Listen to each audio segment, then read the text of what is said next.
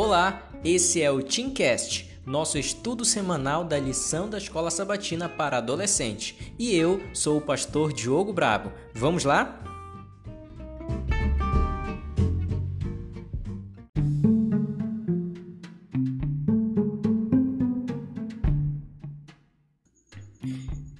E aí, meu querido, minha querida, tudo tranquilo? Tomara que sim, tomara que você esteja bem aí. Vamos então para mais um estudo da nossa lição. Como os dias estão passando rápido, né? Não sei você, mas eu tô achando que tá passando rápido. Nós já estamos na lição número 8, tá bom? Vamos lá então. Esperança para o mundo é o título da nossa lição. E sem mais se delongas, sem mais perder tempo, né? Vamos então para o nosso verso principal dessa semana, que está em Isaías 44, versos 4 e 5. Olha o que diz lá: diz assim: Eles brotarão como relva nova, como salgueiros junto a regatos. Um dia pertenço ao Senhor, outro chamará a si mesmo pelo nome de Jacó. Ainda outro escreverá em sua mão, do Senhor, e tomará para si o nome de Israel. Esse então é o nosso texto principal dessa semana e você sabe que além do texto principal também nós temos um capítulo, né, do livro que aprofunda mais o nosso conhecimento a respeito desse assunto, que é o livro, né, que estamos lendo aí junto com a lição, que é o livro Profetas e Reis. Nessa semana, para esse, esse estudo aqui, são dois capítulos, tá bom? Capítulos 26 e capítulo 31. Olha aí, você tem uma, uma leiturazinha um pouquinho a mais aí, mas com certeza vai te trazer muitos benefícios, muita coisa boa para você. Então, olha só, você já teve alguém aí no seu grupo que em determinado momento fez a diferença? Um amigo ou um amigo que em algum momento assim da sua vida fez total diferença para você ou para o seu grupo? Por exemplo, sabe, aquele cara que faz o gol no último minuto, no último momento e salva o jogo, salva o time. Ou aquela amiga que sabia a resposta da questão que ninguém mais sabia e ela vai lá e dá a resposta precisa, né, salvando aí o grupo, salvando a atividade ou aquela pessoa, né, que te manda mensagem, parece que adivinha, né, na hora certa, na hora que você está mais precisando. Às vezes a gente encontra com pessoas que fazem a diferença na nossa vida ou fazem a diferença no nosso grupo, na nossa casa, não sei. E é tão bom, né, ver pessoas fazendo a diferença. Elas servem até de motivação de alguma forma, né? Porque às vezes a gente quer também fazer a diferença de alguma forma para alguma pessoa ou para algum grupo. É, nós vamos ver nessa lição aqui justamente a respeito desse contexto também. Sabe porque nós vamos falar mais uma vez sobre Isaías. Isaías viveu em um tempo que tinha pouca gente assim. Tinha pouca gente que fazia a diferença de alguma forma. O povo estava sendo levado por um caminho bem ruim, sabe? Com atitudes, pensamentos, ideias bem ruins. Mas Isaías foi chamado justamente para ele fazia a diferença no meio daquele povo ruim lá. E olha só, o profeta Isaías ele viveu durante o reinado de três reis em Judá, sabe? E os estudiosos aí dizem, né, os teólogos dizem que o seu ministério ele começou ali por volta do ano 740 a.C. e terminou no ano 681 a.C. também. O seu ministério começou é, quando o rei Acais era rei ali em Judá. Ele foi um rei bem mau e continuou através do reinado do rei Ezequias. Esse aí já foi um rei bom, já foi um rei melhor e terminou sob o reinado do rei Manassés. Inclusive, Manassés foi o responsável pela morte de Isaías. Dizem até que Isaías ele teve uma morte bem ruim, bem cruel. Isaías ele foi cerrado ao meio por esse rei malvado, esse rei terrível que foi Manassés. Mas Isaías, apesar de, disso aí, né, ele cumpriu a missão que Deus tinha dado para ele. E ele é conhecido por muitas de suas mensagens poderosas. Ele falou sobre muita coisa poderosa, muita coisa legal. Ele de fato fez a diferença no tempo que ele estava lá. Mas principalmente ele foi conhecido por falar de Jesus. Especialmente ele é conhecido como o profeta messiânico, porque é um dos profetas que mais falou a respeito de Jesus.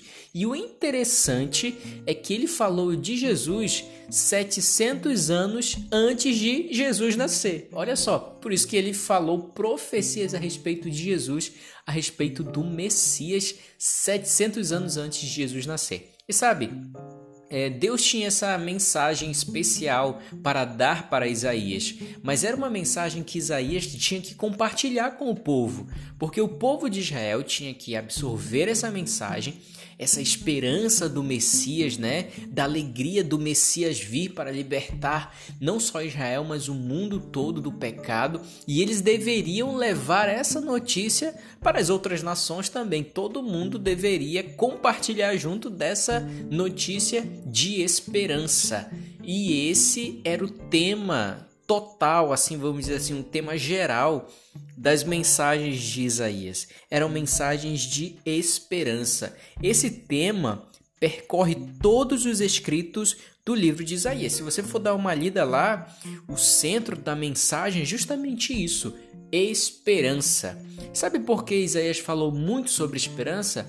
Devido ele acompanhar os reis infiéis que traziam coisas ruins para o povo. Isaías via que o povo de fato estava sendo levado por um caminho ruim e ele queria trazer essa esperança de que o Messias viria e de que tudo ia ser transformado, tudo ia ser melhorado. Sabe, Isaías queria contagiar o povo com a mesma esperança que havia no seu coração. Apesar de Isaías ter toda essa empolgação, essa motivação, muitos do povo ali não conseguiram absorver essa mensagem de fato. Deixa eu te perguntar, e você tem esperança? Você se considera uma pessoa que tem muita esperança? Esperança de quê? Por exemplo, esperança de ficar rico, esperança de passar numa prova, esperança de ficar bonito. É, tem gente que tem essa esperança, né? mas tem gente que vai ficar só na esperança mesmo. Mas enfim, ó, precisamos entender direito o que é de fato esperança. A gente fala muito, ah, eu tenho esperança nisso, tenho esperança naquilo, mas o que é de fato esperança? Alguns acham que esperança é só esperar. Ah, eu tenho esperança nisso. Pronto, vou esperar aqui. Ah, eu tenho esperança que Deus vai me ajudar a passar na prova tal. Não estuda para você ver se você vai passar. Ah, eu, eu, eu entreguei tudo na mão de Deus. Você já, já ouviu alguém falar desse jeito? Ah, eu entreguei tudo na mão de Deus. Não, não vou fazer nada porque está na mão de Deus. Agora eu só preciso ter esperança. Bom, esse conceito de esperança é um conceito meio equivocado, sabe? Porque esperança, na verdade, ela vem da palavra esperançar. Depois você procura o que quer dizer essa palavra aí, esperançar. Mas eu quero dizer um pouquinho para você a respeito disso. É, esperança e esperançar requer perseverança, sabe? É acreditar que algo é possível mesmo quando não há indicações de que vai dar certo, sabe? Mesmo que tudo pareça que vai dar errado, uma pessoa que tem esperança é aquela que acredita que tudo vai mudar, que tudo vai dar certo. É, e não é só questão de esperar e pronto. Não. Juntamente colado com a esperança está o fato de animar-se, estimular-se, ou seja, fazer a nossa parte. Então, não é questão só de sentar e pronto vai cair do céu. Deus vai mandar aqui na minha mão. Tá tudo pela conta de Deus. Bom, não é desse jeito. A gente tem que fazer a nossa parte também. Eu gosto muito de uma ideia, sabe qual é? Que temos que esperar em Deus sim. Não há problema nisso. Deus, ele quer que a gente espere nele, que a gente tenha esperança nele. Mas temos que fazer também a nossa parte. Olha só, o que é possível para você fazer tenha certeza que Deus vai deixar com que você faça. O que você consegue fazer, ele vai deixar para você fazer. Mas o que você não consegue fazer, aí, meu amigo e minha amiga, aí é por conta dele. Deixa que ele resolve, deixa que ele faz. Então, esse é o conceito de esperança que nós temos que ter. Sabe, acreditar, ter fé, confiar em Deus. Mas a gente também tem que entender que a nossa parte é importante nesse processo. Sabe, Israel não tinha nem um pouco de esperança naquele momento, especialmente na mensagem do Messias, de que o Messias viria e resolveria de fato a vida deles, que ajudaria eles. Eles não fizeram a parte deles nisso, eles não absorveram essa mensagem e muito menos divulgaram essa mensagem para as outras pessoas. Mas apesar de tudo isso, Deus fez a parte dele, porque você conhece a história. Jesus, o Messias, veio de fato a esse mundo e cumpriu a missão. E o triste da história é que, mesmo assim, Israel não aceitou Jesus como Messias. Sabe por quê? Eles não tinham absorvido a mensagem de esperança de Isaías. Triste isso, não é mesmo? E olha só, de que modo a mensagem de Isaías, essa mensagem de esperança no Salvador, poderia se aplicar à tua vida, à tua vida hoje? Você está precisando de esperança? Olha só, o tempo que nós estamos vivendo, a situação em que nós estamos vivendo, eu acho que é uma das situações assim que mais se fala sobre esperança. As pessoas estão carentes de esperança, especialmente na esperança de um Salvador, de um Messias, de alguém que vai resolver os problemas. E sabe, como Israel, a gente não pode abafar essa mensagem. A gente não pode, sabe, colocar um pano em cima dela, deixar ela para lá. Não, nós precisamos passar essa mensagem para as outras pessoas também. E olha só, essa mensagem continua sendo a mensagem do Messias que vem. Como assim? Mas o Messias já não veio? Já veio sim. Mas essa mensagem de agora que nós temos que pregar para as outras pessoas, que nós temos que falar para as outras pessoas, é a mensagem do Messias que vai vir. Mas é uma mensagem muito mais poderosa até do que a mensagem de Isaías há muito tempo atrás. Porque Isaías estava falando de um Messias que seria um servo, ou alguém que iria sofrer, alguém que iria morrer. Era uma mensagem já muito maravilhosa. Mas o Messias que nós vamos pregar agora é esse mesmo Messias que veio há muito tempo atrás, mas agora ele vem de uma forma totalmente diferente. Ele não vem mais agora como alguém que vai sofrer, ele vem agora como um rei, alguém que vai governar, alguém que vai acabar com toda a maldade, com todas as coisas ruins ruins, com todas as doenças, vírus e tanta coisa ruim que a gente tem nesse mundo. Então a nossa mensagem de fato agora, a nossa mensagem de esperança no Messias é muito mais maravilhosa, muito mais poderosa do que a mensagem de tempos atrás que Israel tinha que proclamar. Bom, eu não sei você, mas eu quando penso nisso, fico com vontade de falar para as outras pessoas, porque as outras pessoas precisam saber disso, que o Messias está vindo, o nosso Salvador está vindo como um rei para acabar com tudo que há de ruim nessa terra aqui, porque já chega, né, de coisa ruim. Cada dia que passa, novas coisas ruins acontecem e aparecem. Então já chega, tá bom. Nós queremos que o nosso Messias, que o nosso Salvador venha. E sabe, é, Isaías foi chamado no seu tempo para fazer a diferença, para proclamar essa mensagem, e ele fez isso com toda empolgação. Ele cumpriu essa missão.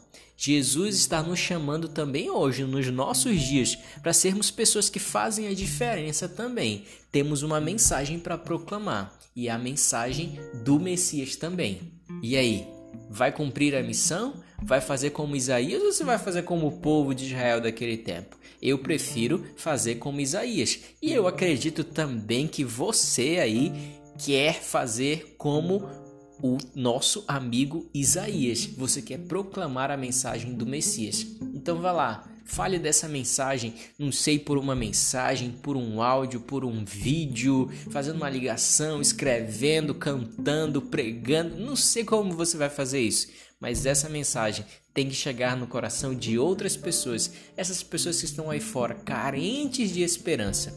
Então vá lá, meu filho, jogue duro e com certeza fazendo isso nós vamos abreviar ainda mais a volta do nosso querido Jesus Cristo, o nosso Messias. Que Deus te abençoe.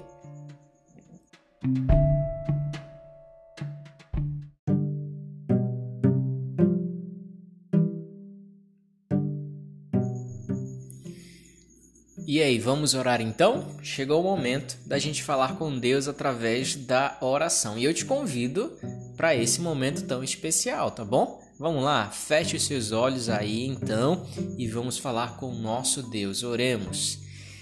Querido Senhor, nossa gratidão, Pai, por saber dessa maravilhosa mensagem, essa mensagem de esperança, Deus, a mensagem do nosso Messias que brevemente voltará a esse mundo.